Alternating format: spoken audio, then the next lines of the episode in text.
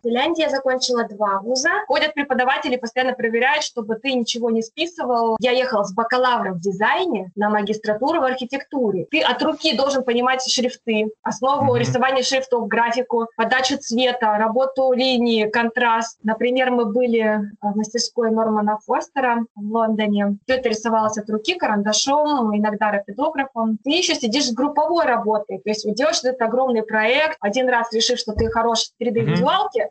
Будут на тебя из проекта в проект навешивать 3D-визуал. Тема оценок в Дании, это просто э, в словах они не пытаются смягчить подушкой безопасности тебе там что-то, они просто не выбирают слова, скажем так. Да, он сказал, вот защит. Что за дерьмо? Она просто говорили, ребят, вот, пожалуйста, еврокоды открываем и изучаем в свободное время. Ты можешь там станцевать этот свой фасад. И они тебе за креативность поставят только плюс. Всем привет! Это подкаст АДОК. Здесь мы будем обсуждать все, что касается архитектуры, дизайна и не только. И с вами, как всегда, на связи Юрсон, Костя, Женя, Санчес. Поехали! Поехали, поехали.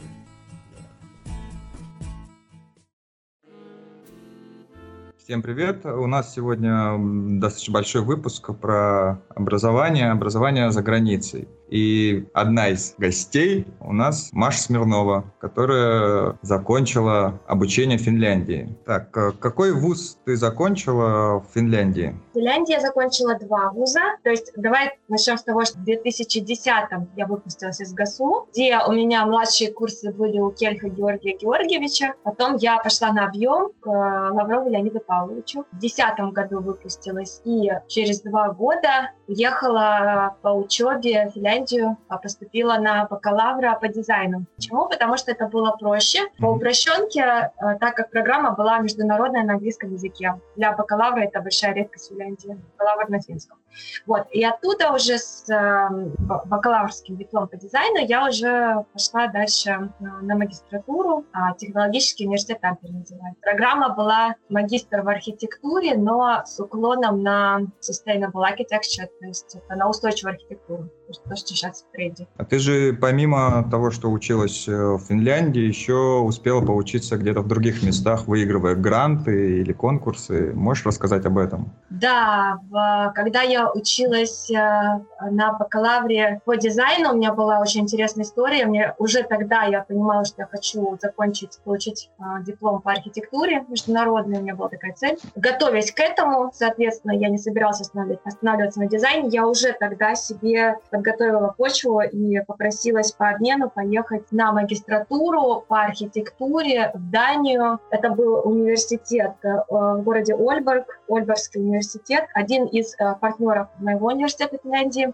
Когда я, соответственно, попросилась, естественно, университет не мог сказать мне нет, но в то же время они не могли меня никак поддержать, потому что все-таки я ехала с бакалавром в дизайне на магистратуру в архитектуре, и они мне mm-hmm. сказали, мы тебе не будем запрещать подавать, но это это все будет только на тебе. Если университет тебя примет, то, пожалуйста, едь. А если нет, то не жди от нас никакой помощи. Мы даже рекомендационное письмо не можем дать, потому что программы разные. Соответственно, когда я написала в Данию, они также мне ответили с большим удивлением, что, ну, конечно, сказать тебе нет мы не можем, подавайся к нам, но, но как бы мы не понимаем слегка, что человек с бакалавром в дизайне хочет делать на программе магистратуры по архитектуре. При том, что программа была очень специфическая, это была не просто архитектура, а то же самое устойчивая архитектура, но с уклоном на инженерию. То есть инженерная mm. программа в архитектуре, э, сплошной термин, скажем так. То есть больше тех, техническая такая сторона а, была? Сплошная техническая сторона э, такого, чтобы что-то связанное с э, артистизмом, крайне мало было в программе по обучению. Вот, вот бакалавр, давайте расскажу так. Бакалавр, ты давай. приходишь, что ты сдаешь на бакалавре? Ты сдаешь творческую часть обязательно. Это то, что касается Финляндии сейчас мы говорим. Да, да, говорю про Финляндию. То есть ты сдаешь обязательно творческую часть, ты приходишь на экзамен. Экзамен это такая вот, э, как показывают э, китайские мемы, как студенты сдают э, выпускные экзамены. Ты сидишь там, у тебя просто такая аудитория огромная, между столами километровое расстояние, сидишь один за столом, и между рядов ходят преподаватели, постоянно проверяют, чтобы ты ничего не списывал, чтобы у тебя там ничего не было. Ты ходишь в аудиторию, при себе можно иметь только паспорт, удостоверение личности, они собирают твою фотографию с паспортом, тебя запускают ни ручек, ни карандашей, ни телефонов, ничего нельзя брать, ни сумок, ничего. Ты просто заходишь, садишься, тебя отдельно свой, свой стол. А, они обыскивают, а они обыскивают, как в аэропорту? Нет, они не обыскивают, но на столе лежит пакет. Скажу больше, если ты также сдаешь экзамен в Финляндии, то в Финляндии еще над тобой камера прикручена, которая лично за тобой наблюдает. У тебя индивидуальная камера. Они смотрят на твое лицо, на твои эмоции. Куда у тебя глаза смотрят. То есть ты должен все время сидеть, смотреть в экран компьютера, если ты сдаешь экзамен в Финляндии. Это еще тест а. на стрессоустойчивость. Да, да, да, да. Если ты там куда-то косишь глазами в сторону, они могут заподозрить, что ты что-то пытаешься писать. А, да, в общем, это у меня был такой вот опыт именно при поступлении в Финляндию. А, то есть раздается звонок, окей, все, мы начинаем экзамены, идет отсчет времени. Ты открываешь э, свой а, конверт, который тебя лежит на столе, и там тебе дается задание. Причем вот как вот ты вот его понял по-английски, оно написано, так выполняешь. Если, соответственно, изначально ты уже неправильно понял задачу, проваливаешь моментально экзамен, там, ты потратишь просто время впустую, они даже не будут рассматривать э, работу, сделанную не по заданию. Там все очень-очень подробно расписывается, что нужно сделать. Э, первым заданием у меня, например, было, э, нужно было бизнес-стратегию, потому что я поступала на графический дизайн, да, вот, грубо говоря, бизнес-стратегию, слоган компании нужно было отразить в постере, в плакате. Причем это должно было быть и слова, и эмблема, и посыл mm-hmm. э, визуальный. То есть это идет, ты от руки должен понимать шрифты, основу mm-hmm. рисования шрифтов, графику, подачу цвета, работу линии, контраст, ритм. Это все-все-все должно э, быть тобой показано уже в постере. Постер там А4 листочек такой дается тебе. Небольшой формат. Да, э, твердая бумага, карандаши, э, ручки, резинки, маркеры, все вот это у тебя есть под рукой, выдается, но, пожалуйста, ваяй. Но суть в том, что просто визуалкой не отделаться, нужно обязательно еще включить слоган. Поэтому mm-hmm. элементарное понимание шрифтов базовое должно быть, и все-таки основа построения шрифтов. Надо понимать, что это будешь от руки рисовать. Никакого тебе фотошопа. Поэтому а, вторая часть это нужно написать эссе, там дается примерный объем, сколько должно быть, и ты в этом эссе должен отразить идею своего постера, а, почему ты использовал такой ритм, такую графику, почему ты так разместил слоган, в чем посыл, в чем мессенджер, да, вот этого слогана mm-hmm. этой компании, и почему ты его обыграл именно этим визуальным как бы путем, да. Ну, то есть, условно, вот. ты пишешь э, такую презентацию по своему проекту. Да, а во втором университете у меня было, например, там было больше на э, industrial и product design, э, и там был уклон на то, что ты должен сделать дизайн упаковки. Соответственно, ты как Икея, тебе дается просто листок бумаги, и ты должен там либо оригами, либо какой-то вот э, просто нарезать и переплести как корзину, либо что угодно. Ты должен просто все за определенный период времени сделать вот эту вот модель, собрать ее, фотогра... ну, не сфотографировать, а когда, а, да, да, да, ходили, фотографировали. То есть у тебя к определенному mm-hmm. времени должна быть собрана твоя упаковка. Потому что приходит специальный человек, фоткает все это, потом mm-hmm. ты разбираешь обратно эту свою модель и кладешь ее в этот конвертик. То есть она должна быть сборно-разборная, mm-hmm. многоразовая. При этом ты, если у тебя есть время, можешь еще делать дизайн упаковки, то есть визуалку к ней, там шрифты, названия, есть время. Если нет, то просто оставляешь голую упаковку без э, визуалки, но это минимум абсолютно, да. Потом mm-hmm. следующий этап, ты рисуешь к ней инструкцию графическую, да, чтобы без mm-hmm. слов человек понял по ну, твоим ну, схема, рисункам. Схема, да. Да, да, чтобы человек без слов понял по твоим схемам, как собрать, как разобрать, как работает все. А третья часть, это ты пишешь уже все то же самое, только инструкцию словами. Ты понимаешь, насколько mm-hmm. нужно владеть техническим английским, чтобы понимать все глаголы собрал, okay. разобрал, соединение такое-то, соединение секое-то, ну, да, э, крючки там, какие-то вот такие вот слова определенные. Ты должен быть к этому готов. То есть это не стандартный такой язык английских сериалов, а это такой более продвинутый на уже с уклоном индустриального дизайна, допустим, Ну, быть. более технический, наверное, да, такой. Да, да. А вот э, ты говоришь, вам дают листок А4, э, и вы делаете эту модель. То есть вам э, никаких ножниц, э, ножников... Нет, дают, естественно. естественно клей дают. там, я не знаю. Нет, клея не было, нет. Клея Суть была было. в том, что ты можешь использовать только ножницы, макетный нож, там, линейки, это все тебе дается, но она должна быть сборная-разборная, без клея, без э, э каких-то там... Ори оригами, э, да, получается. Такое. Да, да, получается, либо ты владеешь техникой оригами хорошо, либо вот я сделала, я разрезала на, на такие длинные полосочки, сделала типа что-то такое вот, как гнездо сплетенное. Mm. Там нужно уже сложнее объяснять по инструкции такую конструкцию, как ее собирать, чем оригами на самом деле. А такой вопрос у нас, когда поступают, у нас существуют курсы для поступления, да?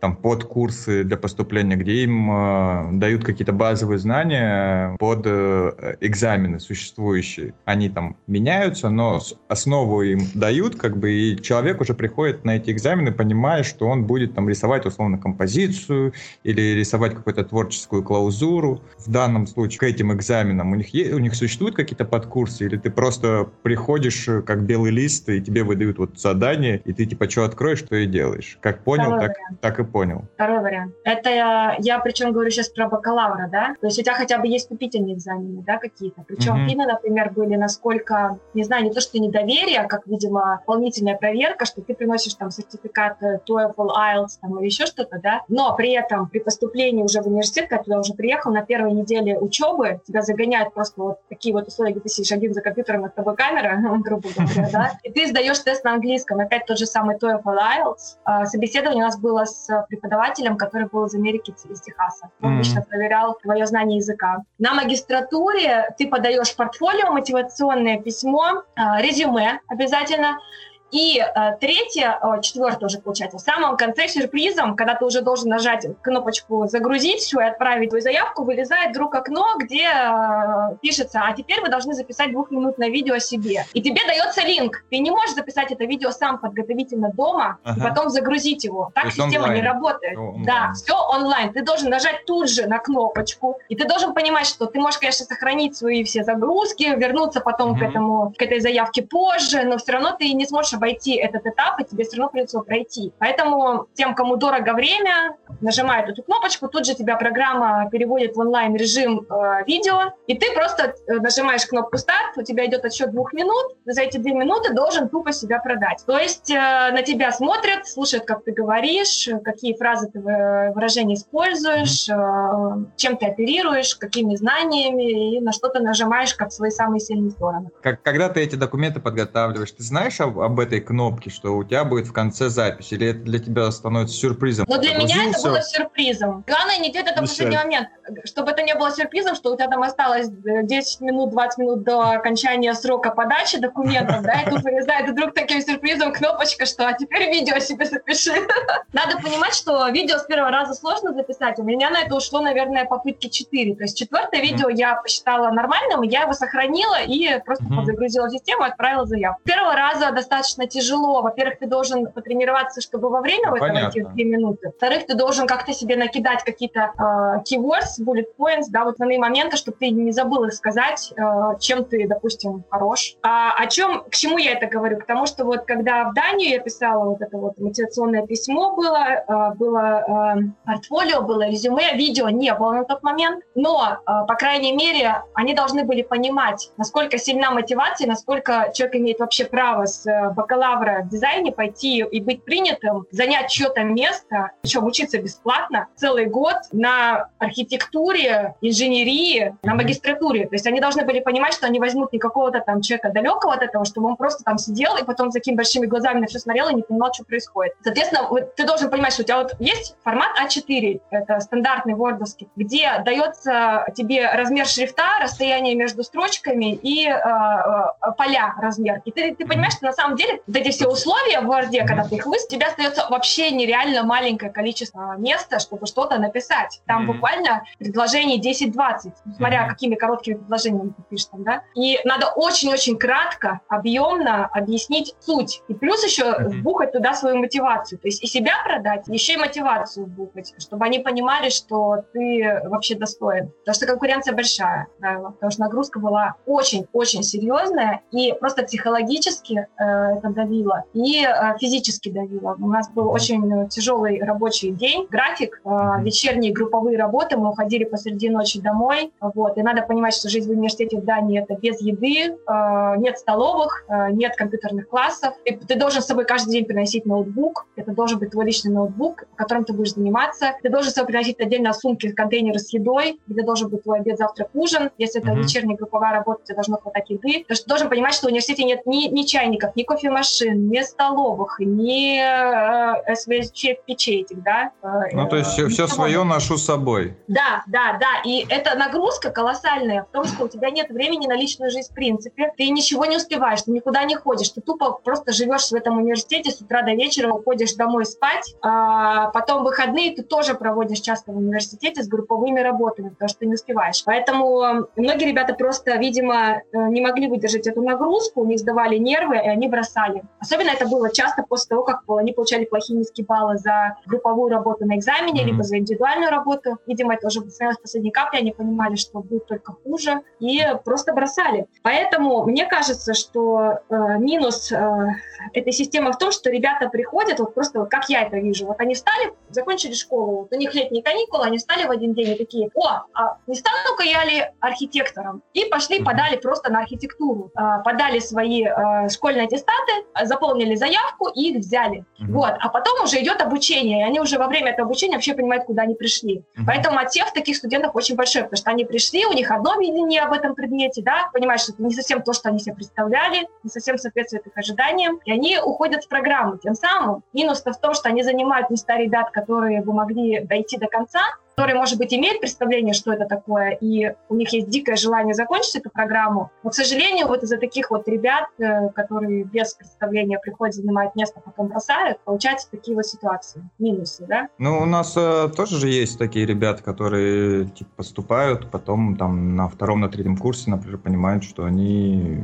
попали не туда и хотят заниматься немного другим, и уходят. Ну, их процент небольшой очень, но такие есть. Понимаешь, вот если ребята пришли вот ради интереса, потом вдруг поняли, mm-hmm. что это не их, то мне просто жалко их потраченного времени и сил, потому что даже поступить, даже к нам в ГАСУ, это колоссальные усилия, у кого-то ну, даже да. деньги. Мне потом просто дико было бы жаль бросать, уходить, я не знаю. Существует э, такой миф, что за границей архитекторы, студенты не умеют рисовать. Так ли это? Как ты считаешь, э, насколько сегодняшней индустрии архитектуры, дизайна надо уметь э, рисовать? Ну, насколько это тебе помогает? В принципе, я думаю, что если человек работает, например, с интерьерным дизайном, либо декоратором, рисовать надо уметь, а, потому что это помогает при встрече с клиентом. Можно уже быстренько накидать какие-то общие планы, даже самое главное не планы, а перспективы, потому что человек с планов может не всегда понять, а с каких-то перспективных зарисовок, где ты просто желательно еще маркеры иметь какие-то красивые при себе там с цветами. Можно уже и, э, и колористикой, оттенками подобрать, какой цветовой гаммичек предпочитать жить, э, видеть э, свое будущее жилье, да. То есть я считаю, что это очень-очень полезный навык даже для работы с клиентом при первых встречах, перед тем, как ты потом уже, конечно, делаешь визуал и проект. Но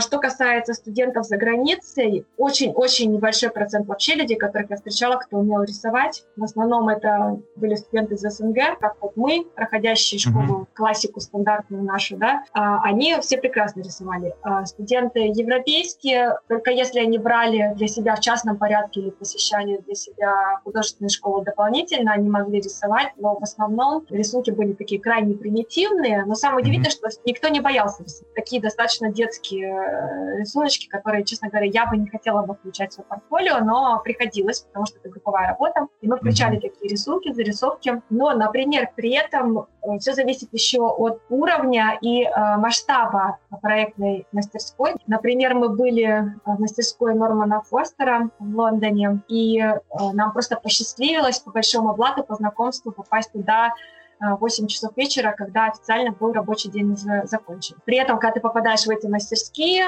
а, такое ощущение, что рабочий день все еще в самом разгаре, никто не уходит, все работают. И самое интересное, что у него тоже везде были групповые работы. То есть uh-huh. ребята не сидят индивидуально работают, они все работают в командах. Одна из таких мастерских, которые мы посетили, была именно по... Э, Ручной графике?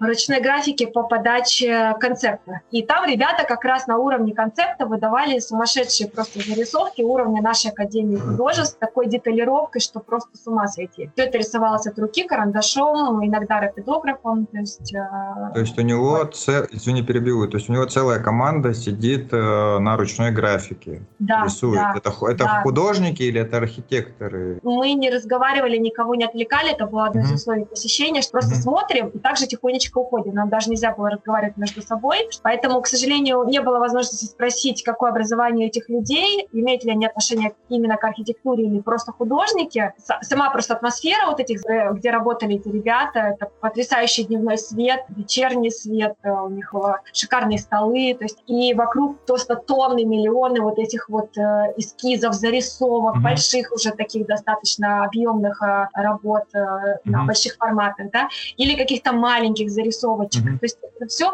видно, что они искали образы, видно, что это не просто ты вот так вот сел и на чистовую сразу нарисовал, mm-hmm. а там идет колоссальная работа еще даже в проработке образов, даже вида, с какой стороны ты смотришь на объект, mm-hmm. да, с какой высоты. То есть это все прорабатывается детально. Ну, это, это очень здорово, что такие отделы есть. У меня есть еще небольшой вопрос про рисование. Когда мы учились в ГАСУ, у нас был рисунок, были часы, отведенные специально на художественную вот графику. У вас в Финляндии есть такие часы? Ты говорила просто, что если ребята брали какие-то дополнительные там, уроки с художником или в художественных мастерских каких-то, в самой программе заложены вот эти часы на рукотворное? Нет, не заложено. Нет, нет к сожалению, вообще этого нет. И ты приходишь э, с тем, с чем ты приходишь. То есть вот хоть у тебя есть умение на данный момент, тем То есть на, на, на первом курсе их даже не учат основам графики вообще? Ну, то есть... Нет, нет ни основы графики, ни основы шрифтов, ни основы подач, ни основы композиции, ни основы цвета. Этого вообще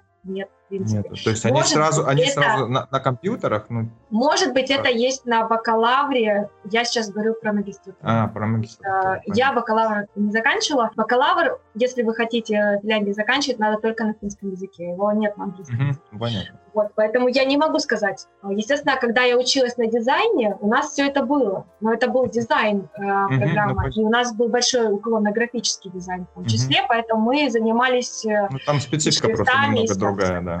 Да, да, и рисованием. Такая штука, как макет. У нас, э, когда мы учились, э, был макет, но очень вскользь. Ну, то есть нам давали какие-то основы, мы делали там, домик, еще какие-то э, черновые макеты к да, курсовым проектам. Но не было такого упора, что мы должны были делать супер крутой какой-то, не знаю, или несколько вариантов этих макетов на, там, на одну задачу. Как дела с макетом стоят в Финляндии? В Финляндии с макетом все очень по-творчески. Вот здесь как раз тебя никто ни в чем не ограничивает, творчество прет. И ребята, видимо, всю свою накопленную энергию выплескивают в макет. То есть, если ты не можешь нарисовать, то макет ты сделать обязан. При этом, если ты совсем плохо, тебе ничего не удается вручную, то есть ты не хандикрафт человек, не умелец, не творец, для этого э, облегчения жизни тебе э, могут помочь 3D-принтеры, э, либо лазерная резка. Потом просто склеиваешь. Были ребята, находящие супер творческие. Они, например, покупали огромные куски пластилина, всяких пластичных масс, из которых они лепили арки, капители, делали там просто такие колоссальные шедевральные макеты, что загляденье, расставляли там людей, э, растения, все. И при этом еще могли покрасить сверху вот этот вот материал, э, не знаю, что за краска была, белым сверху. И mm-hmm. получалось вообще как будто вот изваяние из, ну, не мрамора, конечно, но гипса, скажем так. Ребята подходили супер творчески. В Дании вообще без макета никакой проект жить не может. Ты через макет изучаешь э, структуру, изучаешь, как работают конструкции, и поэтому ты начинаешь, обязательно подача макета, если это град, то ты сначала начинаешь с града, у тебя идет э, с рельефа, с посадкой на, на местности, mm-hmm. с, со всем вот окружением ты делаешь в достаточно mm-hmm. большом масштабе, одна тысяча, например, может быть, один пять mm-hmm. тысяч, там, пяти тысяч масштаб. Потом ты э, э, идешь на сайт-план, э, мастер-план, да, у тебя там один к 500, может быть, масштаб уже, и потом ты уже переходишь на одну сотку, это для здания, пятидесятка, пятнадцать, десятый масштаб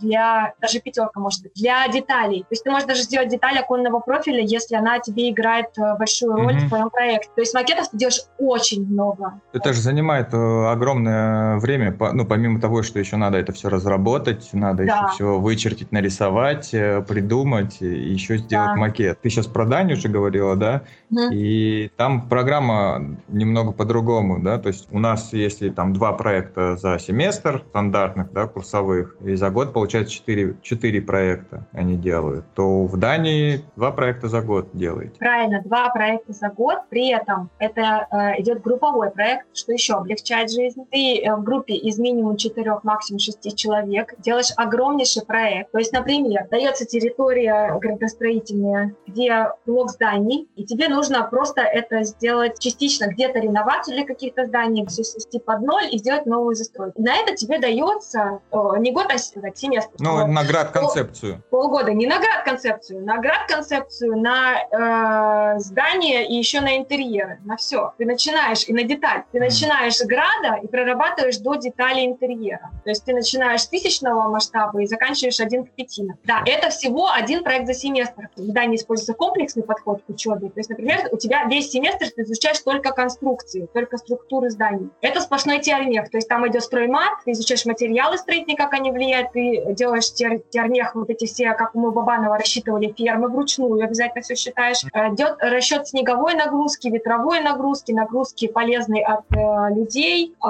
плюс собственная нагрузка, вес от конструкции здания. То есть ты все это считаешь вручную, даешь это все такими томами с обязательным описанием, по каким нормативам. Все расчеты ферм производятся со всеми вот этими жесткими защемлениями, шарнирами, там это все ты просто прорабатываешь. То есть это вот весь семестр ты изучаешь только строительный строймат, теормех и строймех, строительную механику, теоретическую механику и строительные материалы. А, называется это немножко все, конечно, по-модному, типа тектоник дизайн, performance aided design. То есть после вот этих вот а, основных лекций по теории у тебя еще будет тут же практика, то есть ты тут же должен еще сделать параметрическую дизайн-модель групповую всем, всем потоком. Вы делаете параметрическую дизайн-модель групповую в Grasshopper, например. Потом вы идете в мастерские по деревообработке и на специальных станках разрезаете эти куски дерева, собираете эту параметрическую модель в объеме, тут же ее выставляете где-нибудь в кафе как 3D э, свободную такую форму пластичную, например, и она там как, э, как экспозиция уже стоит, да. Параллельно вечерами, вот уже вот с 6 вечера и иногда до 2 до 4 утра, там по-разному, в зависимости от э,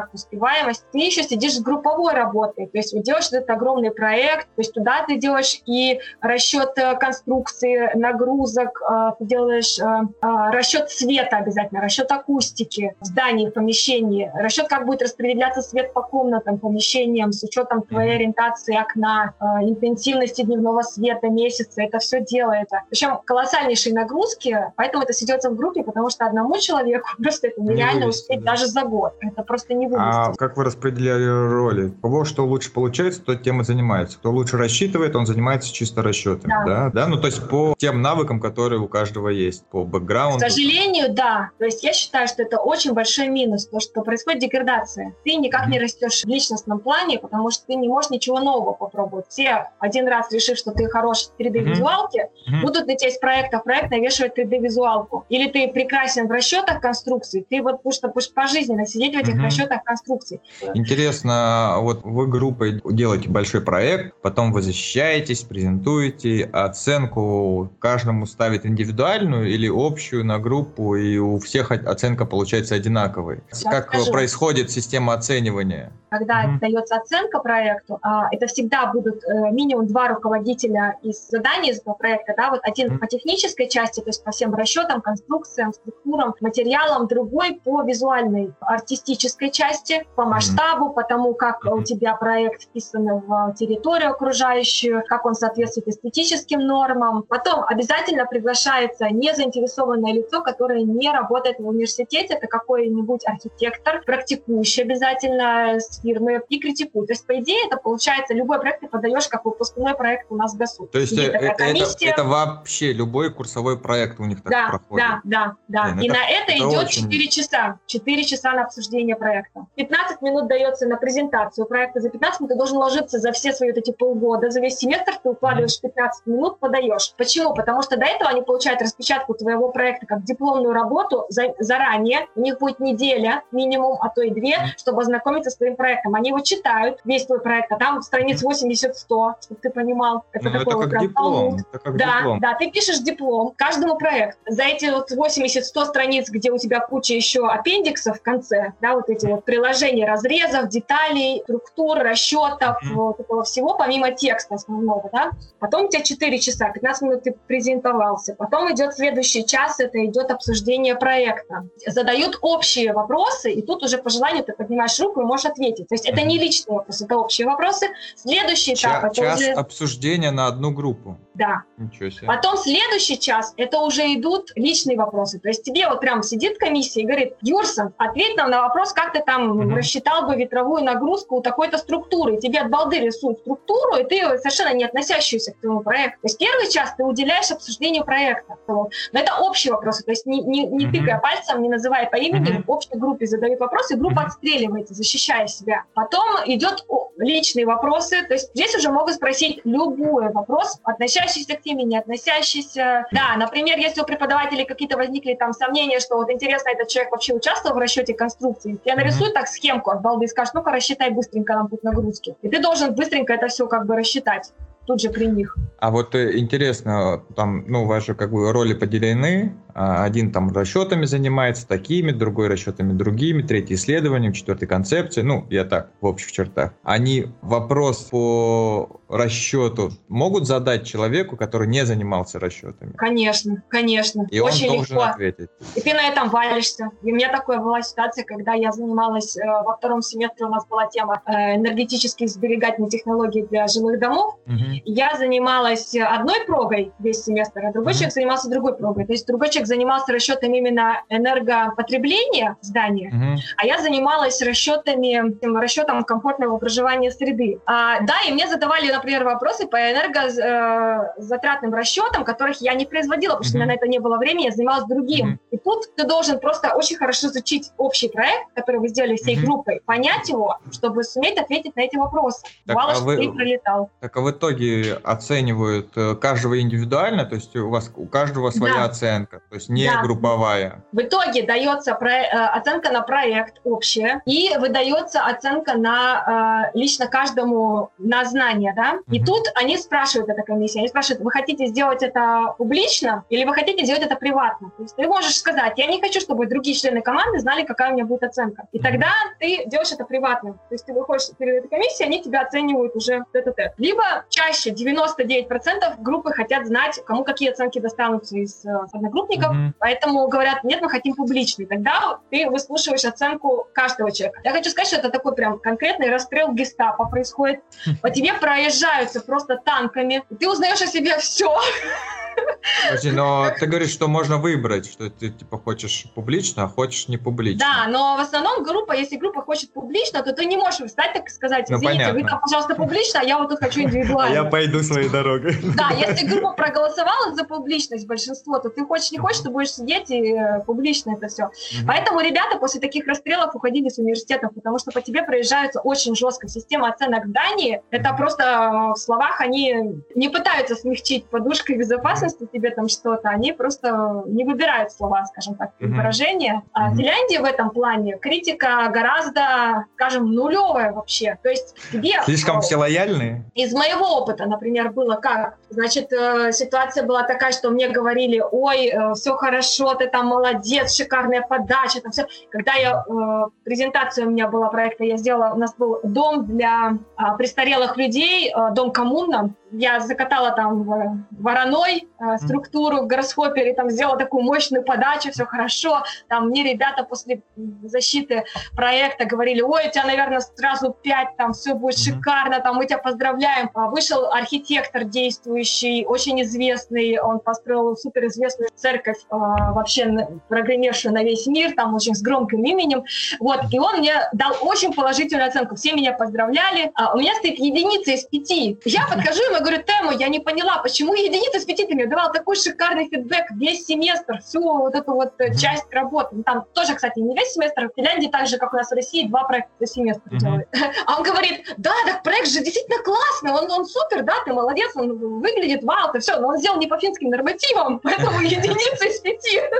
В вопросе про э, отношения преподавателей и студентов, скорее всего, интересен момент при взаимодействии э, именно непосредственно по проекту, по основному предмету, да, вот как, как это происходило? Да, например, э, я когда выпустилась из университета в Тампере, я написала честно в фидбэке на университет, ты не можешь получить диплом, если ты не пишешь фидбэк финальный на весь университет, на все года обучения, на все э, курсы, на всю программу. А, а просто фидбэк про университет. Вообще. Да, да, это такая система, ты заходишь в, университет, в университетскую систему онлайн, пока ты ее не заполнишь и не пройдешь этот фидбэк, тебе просто диплом не, не дадут на руки. Надо в наших вузах такую систему ввести.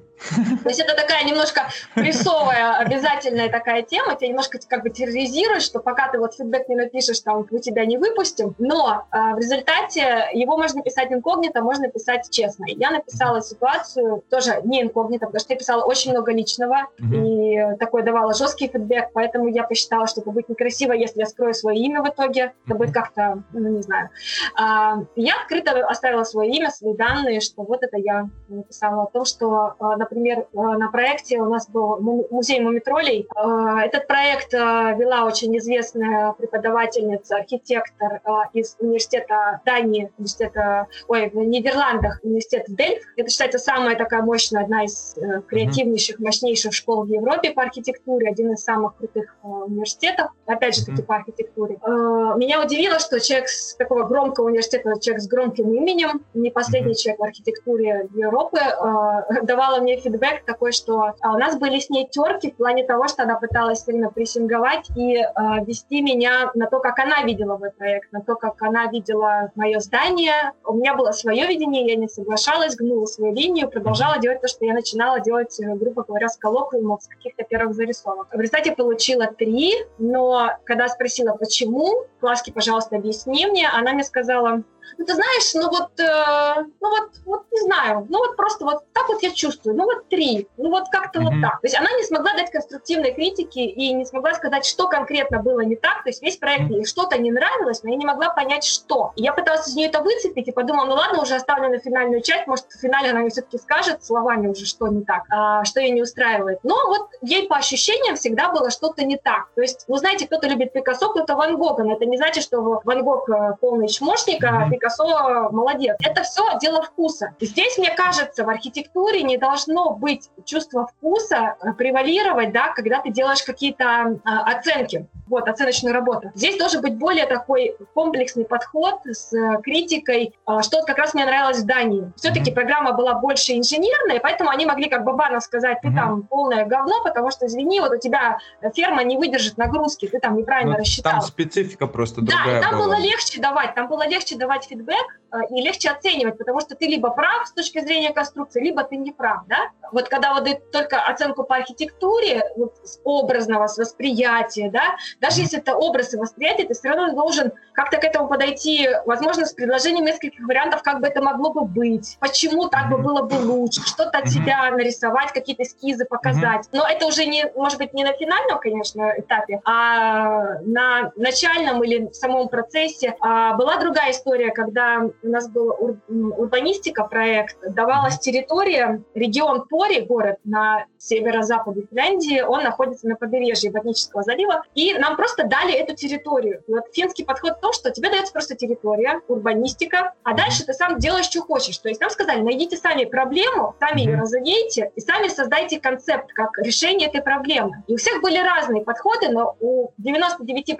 было примерно одно и то же. То есть мы, когда вот так посидели, посмотрели, что других это была групповая работа, кстати. Вы когда послушали, что на презентациях, на первых, как проблему дают другие ребята, у всех была примерно одна и та же проблема. Там нехватка бюджета, плохие дороги, там mm-hmm. какие-то вот такие вот, давайте разовьем регион, давайте внесем больше жизни. То есть, ну, вот такое вот что-то. И в итоге из шуток и приколов мы вышли на классный проект э, в плане того, что мы решили, что э, разовьем э, стратегию для региона Пори на первые тысячелетия. Там, для того, что когда растают льды в Арктике и когда территория территорию затопит. В результате, когда мы, в принципе, пришли с этой идеей на получение фидбэка, просто на подачу идеи, даже не проекта, к нашему преподавателю, он очень известный тоже архитектор э, Финляндии, его приглашают на все международные конкурсы mm-hmm. в состав жюри, профессор. Он просто удивил нас фразой тем, что когда мы только открыли рот и начали что-то там про это рассказывать, он говорит, что за дерьмо? Он так и сказал? Да, он сказал, боже, дыщи. Что за дерьмо? Вот. И мы не ожидали, во-первых, такого сленга в разговоре от преподавателя, который, в принципе, в солидных летах. Мы немножко, конечно, подвисли. Вот. А он такой провокатор. Он преподаватель, у которого очень сложно получить 4 даже. Не то, что там 5. Типа, что вы тратите мое время какой-то фигней? Я серьезный человек, что вы мне принесли? А мы говорим, пану, подожди, дай нам, пожалуйста, ну буквально вот 5 минут, пожалуйста, послушай, дай нам договорить, а потом уже говори. А он говорит, ну хорошо, и отворачивается боком, потому что ему, в принципе, он делает нам одолжение, но ему уже неинтересно слушать дальше. И он показывает это всем видом, что, типа, катитесь-ка вы, ребята, со своей фигней. Вот. Но так как я преподаватель, я не могу вас прям откровенно послать, я делаю вам одолжение, я выслушаю вас так и быть до конца. И он так, сидя боком, одним глазом наблюдая, что мы там показываем на презентации, смотрит, смотрит, смотрит, а потом в какой-то момент так резко разворачивается, так смотрит, он говорит, так это же гениально, блин.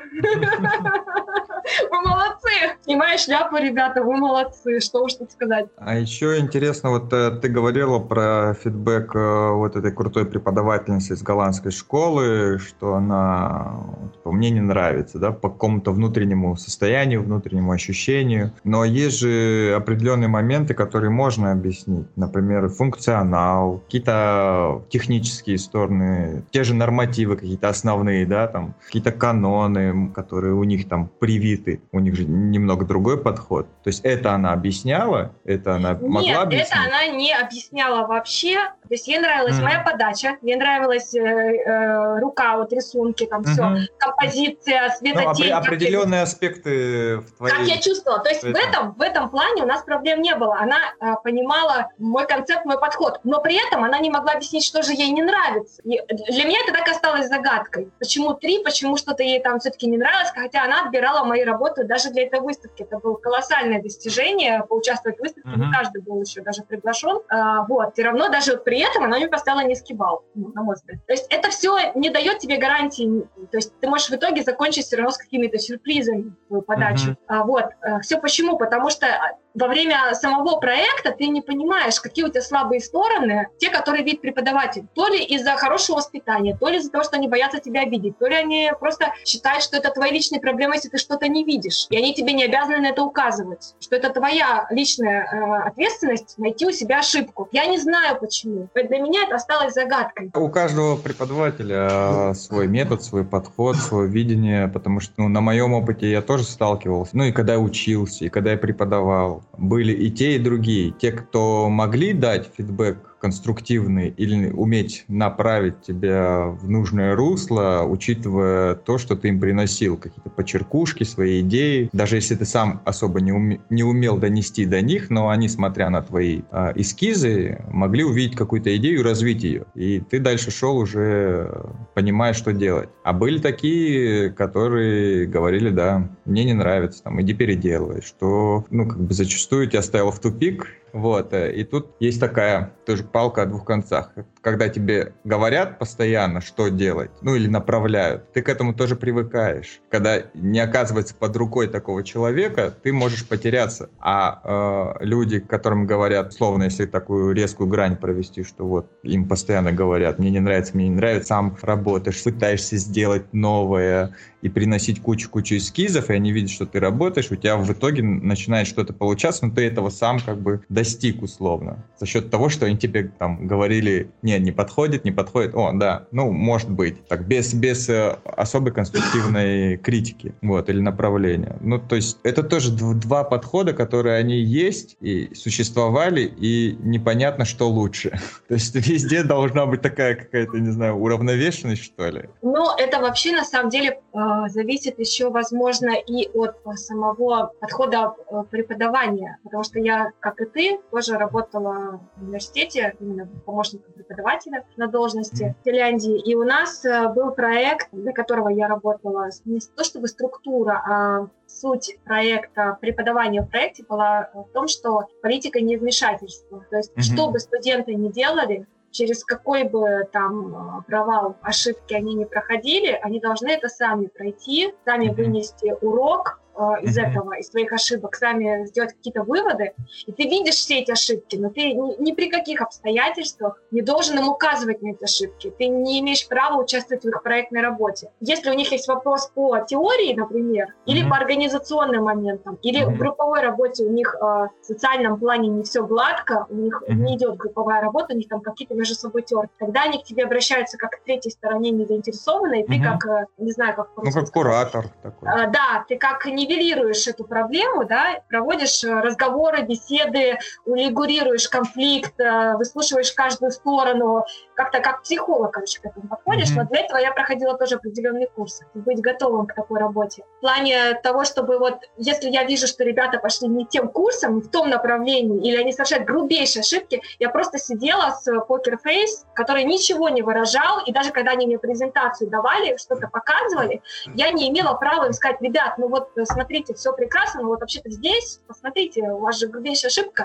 То есть э, мне приходилось просто выслушивать и давать им рекомендации в плане, например, ребят, вы не ложились по времени презентации, у вас там, вы тихо говорите, вы mm-hmm. слишком медленно говорите, вы не, не укладываетесь там в какие-то рамки, например, да, или у вас один человек рассказывает свою презентацию, а вся группа стоит молча. Mm-hmm. То есть я больше к таким моментам, больше не касающимся конкретно темы их исследований, mm-hmm. да, вот это я могла критиковать. Я могла там сказать, ребят, а, посмотрите, вы пропустили а, в структуре вашей работы там какую-то тему вообще не затронули. Пожалуйста, поработайте еще над этой темой, она у вас отсутствует, вы ее не развили. Но при этом я не могла сказать, а вот это у вас вообще неправильно сделано было.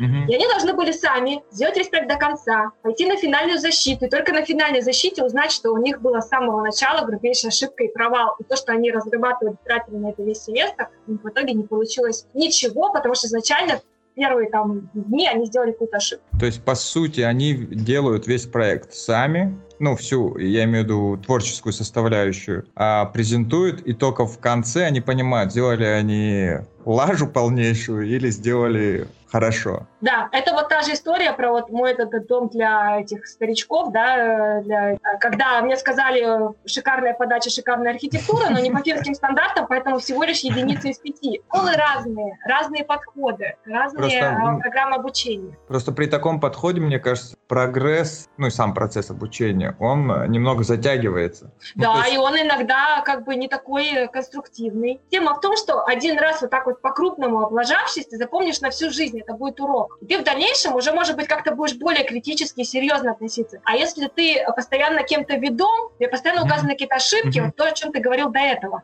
ты к этому привыкаешь, и потом да. ты теряешь самостоятельность, ты теряешь чувство ответственности. Ты уже привык, что за тебя кто-то там находит ошибки, кто-то uh-huh. что-то решает. Но по сути, когда ты приходишь работать, если ты э, допускаешь такую ошибку э, в своей работе, и она, допустим, там влияет на какие-то конструкции ну, или что-то, это может вообще стоить не только денег, но и жизни, ты же понимаешь, ты должен э, быть к этому готов, это же ответственность. Вот что я для себя поняла, что я теперь могу рассчитывать только на себя. Я поняла, что никакой преподаватель после этого мне не придет и не скажет, Маша, а вот здесь ошибка ошибка. А вот переделай, а это не по стандартам. Это мои уже личные проблемы. Я должна эти моменты отслеживать, понимаешь? Это, это моя ошибка была. Действительно, это была моя ошибка. То есть это был мой недосмотр. Я увлеклась слишком формой, слишком цветом, слишком какими-то там функциями, да, вместо mm-hmm. того, чтобы углубиться в, э, в стандарты. Я не уходила mm-hmm. вот именно в стандартизацию проходов, ширину дверей, там, влезет у меня сюда инвалидное кресло с полным разворотом у туалетного бачка или нет. То есть я на это действительно не обращала внимания внимание. Я делала так примерно как-то вот. Подожди, вот. а вам, а, у, вас, у вас не было таких предметов по нормативной документации? Слушай, все э, нормативы э, в Европе, это общий стандарт по Евросоюзу, это еврокоды, которые еще прописываются для каждой страны отдельно на родном языке, иногда бывает на английском общие отделы, да. Плюс у каждой страны есть еще свои стандарты. У Финляндии это РТ, то есть такие нормативы, как наши СНИПы, грубо mm-hmm. говоря, написанные в основном на финском. И ты, чтобы даже понять, какой тебе из этих многотысячных mm-hmm. номеров вот этих э, э, стандартов нужен, ты должен еще понимать, э, куда лезть, понимаешь? Mm-hmm. То есть, ну, то есть э, отдельного это... предмета по нормативной базе у вас не было? Нет, и в Дании тоже не было. Нам просто говорили, ребят, вот, пожалуйста, еврокоды открываем и изучаем свободное время. Mm-hmm. Можно, конечно, подойти к преподавателям, еще у них попросить, там, вы не подскажете, там, какие разделы вот мне лучше бы все-таки посмотреть, они могут тебе там дать какие-то рекомендации, но опять же таки, это все общо, то есть никто так на листы не напишет, у нас норматив такой-то, запомни. Uh-huh. Это сам все выискиваешь, uh-huh. плюс лекции, например, которые даются, они такие больше из разряда то, что давал Георгий Георгиевич Кельх. То есть ты приходишь, там в основном картинки. Если ты не участвовал на этой лекции, потом эту PDF скачивать просто бесполезняк, потому что ты все равно не понимаешь, к чему эти картинки были сюда присобачены. То есть надо сидеть на лекции и понимать. А у всех разный подход. Кто-то просто сидит лекцию слушает, и ему достаточно. Кто-то конспектирует uh-huh. каждую мелочь. Uh-huh. А, часто бывало, что даже по техническим моментам, когда давали какие-то лекции, преподам было лень переводить на английский, они просто с нормативов датских на датском все это вставили, uh-huh но потом поверх объясняли по-английски, переводили. Ты понимал. Но если ты не участвовал в этой лекции, то сидишь дома, гуглишь, переводишь, естественно. Давай обсудим момент по подачам проектов. Есть фотореализм, есть коллаж. Я имею в виду визуализации, да, в плане э, графической подачи проектов. Вот в ГАСУ непосредственно пользуется спросом э, и затачивается, наверное, больше на фотореализм. Хотя есть сейчас сподвижки к тому, что студенты делают делают и фотоколлажи, ну, я имею в виду, что условно делают модель в скетчапе и потом постобработку в фотошопе. И картинки получаются понятными, но они не фотореалистичны. То есть они больше как концептуальные эскизы но сделаны, они могут быть сделаны в очень крутой графике, как открытки, да, но не всем а, преподавателям, в том числе, это а, нравится и заходит. А многие преподаватели считают, что нужен фотореализм, потому что у нас а, непосредственно, когда вы выйдете и начнете свой путь э, профессионала, а, заказчик будет требовать фотореалистичные картинки. Как а, происходит дело в той же самой Финляндии или в Дании? Здесь, я скажу, Дания больше близка к России, все любят фотореализм фотореализм. Ребята стараются делать э, хорошие рендеры, качественные. Mm-hmm. Делают, стараются использовать 3D Max, mm-hmm. рендерят в V-Ray или в Короне. Вот. Очень-очень любят использовать э, Rhino, Grasshopper, э, Max для mm-hmm. того, чтобы Revit, для того, чтобы создавать объемы, потом перекидывать, и в Max mm-hmm. уже рендерить. То есть все стандартно, как у нас происходит. Да, в плане того, что э, какие программы вообще используют, да, согласна с тобой. Очень многие юзают именно э, SketchUp, потому что он доступен, он бесплатен. Я даже вот, видишь, не знала, что у него есть э, V-Ray уже подгруженный для рентера, что, наверное, колоссально упрощает жизнь, безусловно. Я пыталась им пользоваться очень-очень давно, когда там никакого V-Ray не было, естественно.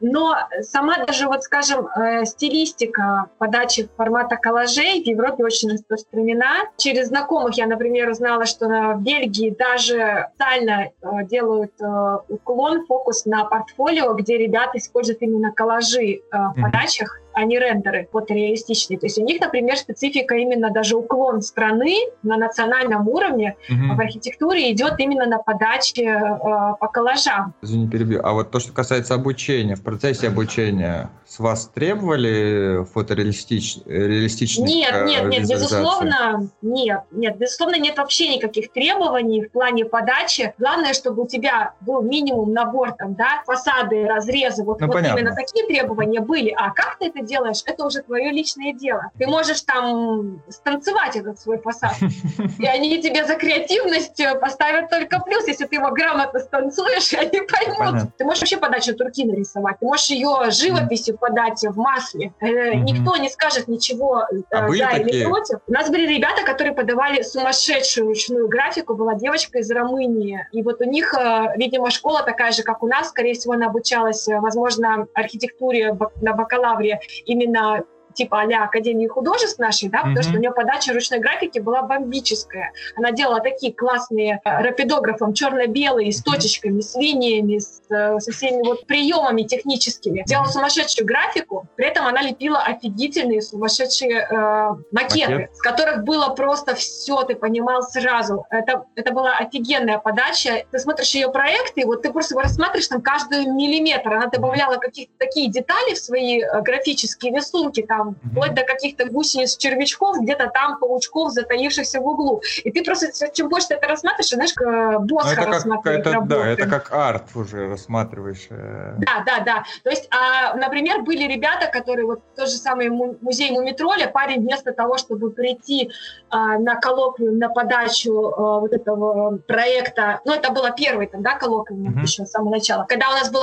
только этап анализа и research а, он, например, просто написал эссе, и он в словах угу. расписал и выразил атмосферу своего будущего здания. И Ничего вот пока себе. он это зачитывал, ты просто себе это воображал в голове и понимал. То есть это он талант. даже вообще, да, он даже вообще ничего не показывал, э, никаких эскизов. Он просто от э, каждого персонажа написал личное угу. видение, как герой чувствует это пространство, видит его. Тут уже настолько креативные подходы у ребят, и это даже больше ценится, чем какой-то стандартный подход, потому угу. что таким образом ты действительно себя проявляешь не только как э, какой-то технарь, но и какой-то человек с э, искусства, да. Были такие моменты, очень интересные подачи у ребят, действительно, классные. Так, ну и в заключение, наверное, мы всегда просим наших гостей дать какие-то советы, лайфхаки молодому поколению.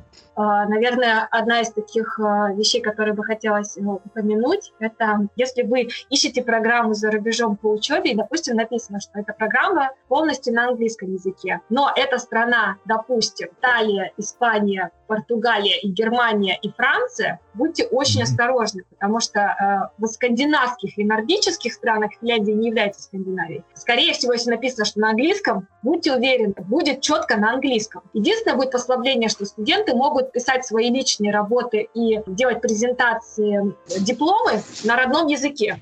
Но при этом вам будут лекции читать э, на английском. Но вот в странах, которые я упомянула выше, большая вероятность того, что э, на сайте заявлено одно, а потом, по сути, когда вы туда приезжаете, если заранее не уточните, может быть совсем другая ситуация. Вы приезжаете, а лекции читают, допустим, на португальском, или на испанском, или на каталонском, и вы будете в полном пролете. Поэтому моя личная рекомендация связываться с местными ребятами, кто учится в этих э, школах, находить их, я не знаю, возможно, по Фейсбуку, писать им открытые письма с объяснением издалека, почему вообще к ним обращаетесь, кто вы такой, возникала заинтересованность и спрашивать, что вот, ребята, такая ситуация, действительно ли программа на английском. Вот еще что хочу сказать. Если есть возможность, ребята, едьте в ту страну, куда вы поступаете, лично не доверяйте никому, потому что только там у вас будет возможность на объективный подход. Вы будете, как все, в одинаковых условиях. И под занавес, что в итоге? Что дало тебе образование в других странах? Чем ты сейчас занимаешься? Самый классный вопрос. Ребята, если вы просто сейчас на меня посмотрите, вы все разочаруетесь и не, пойдете просто по моим стопам. Мне кажется, я не лучший пример реализации э, себя, э, потому что временно я сейчас без работы, а все еще пытаюсь найти работу и ищу ее активно. Для этого есть определенные у меня трудности. Я не владею финским языком. За почти 9 лет я его так и не изучила, потому что все мои программы учебные были на английском. И даже mm-hmm. когда я работала, даже для местных архитектурных мастерских я работала, например, по найму, контракт по найму, например, э, конкурс какой-то определенный есть, и меня mm-hmm. нанимали для этого конкурса поучаствовать, разработать что-то, сделать. Я получала за это деньги. Конкурс был на английском, соответственно, потому что международный. Соответственно, опять же, только, только английский требуется. Что мне это дало? Дало трату денег, нервов моих родителей, наверняка. Определенный опыт, конечно, дало. Это возможность попутешествовать, поездить все-таки, когда у тебя есть какие-то возможности поехать по учебе, например, по обмену куда-то, это все-таки дешевле, живешь как студент по уровню. Встретила интересных людей, завела новых друзей, но в плане э, пока реализации как архитектор, именно полноценный архитектор, пока по нулям. Mm-hmm. Да, хотя куча дипломов можно повесить на стеночку, любоваться. Тогда все, наверное. У нас в гостях была Маша Смирнова, которая отучилась в Финляндии, Дании. Сейчас э, продолжает жить в Финляндии. Все, спасибо, Маша. Пока. Да, спасибо большое. Пока. Всем пока.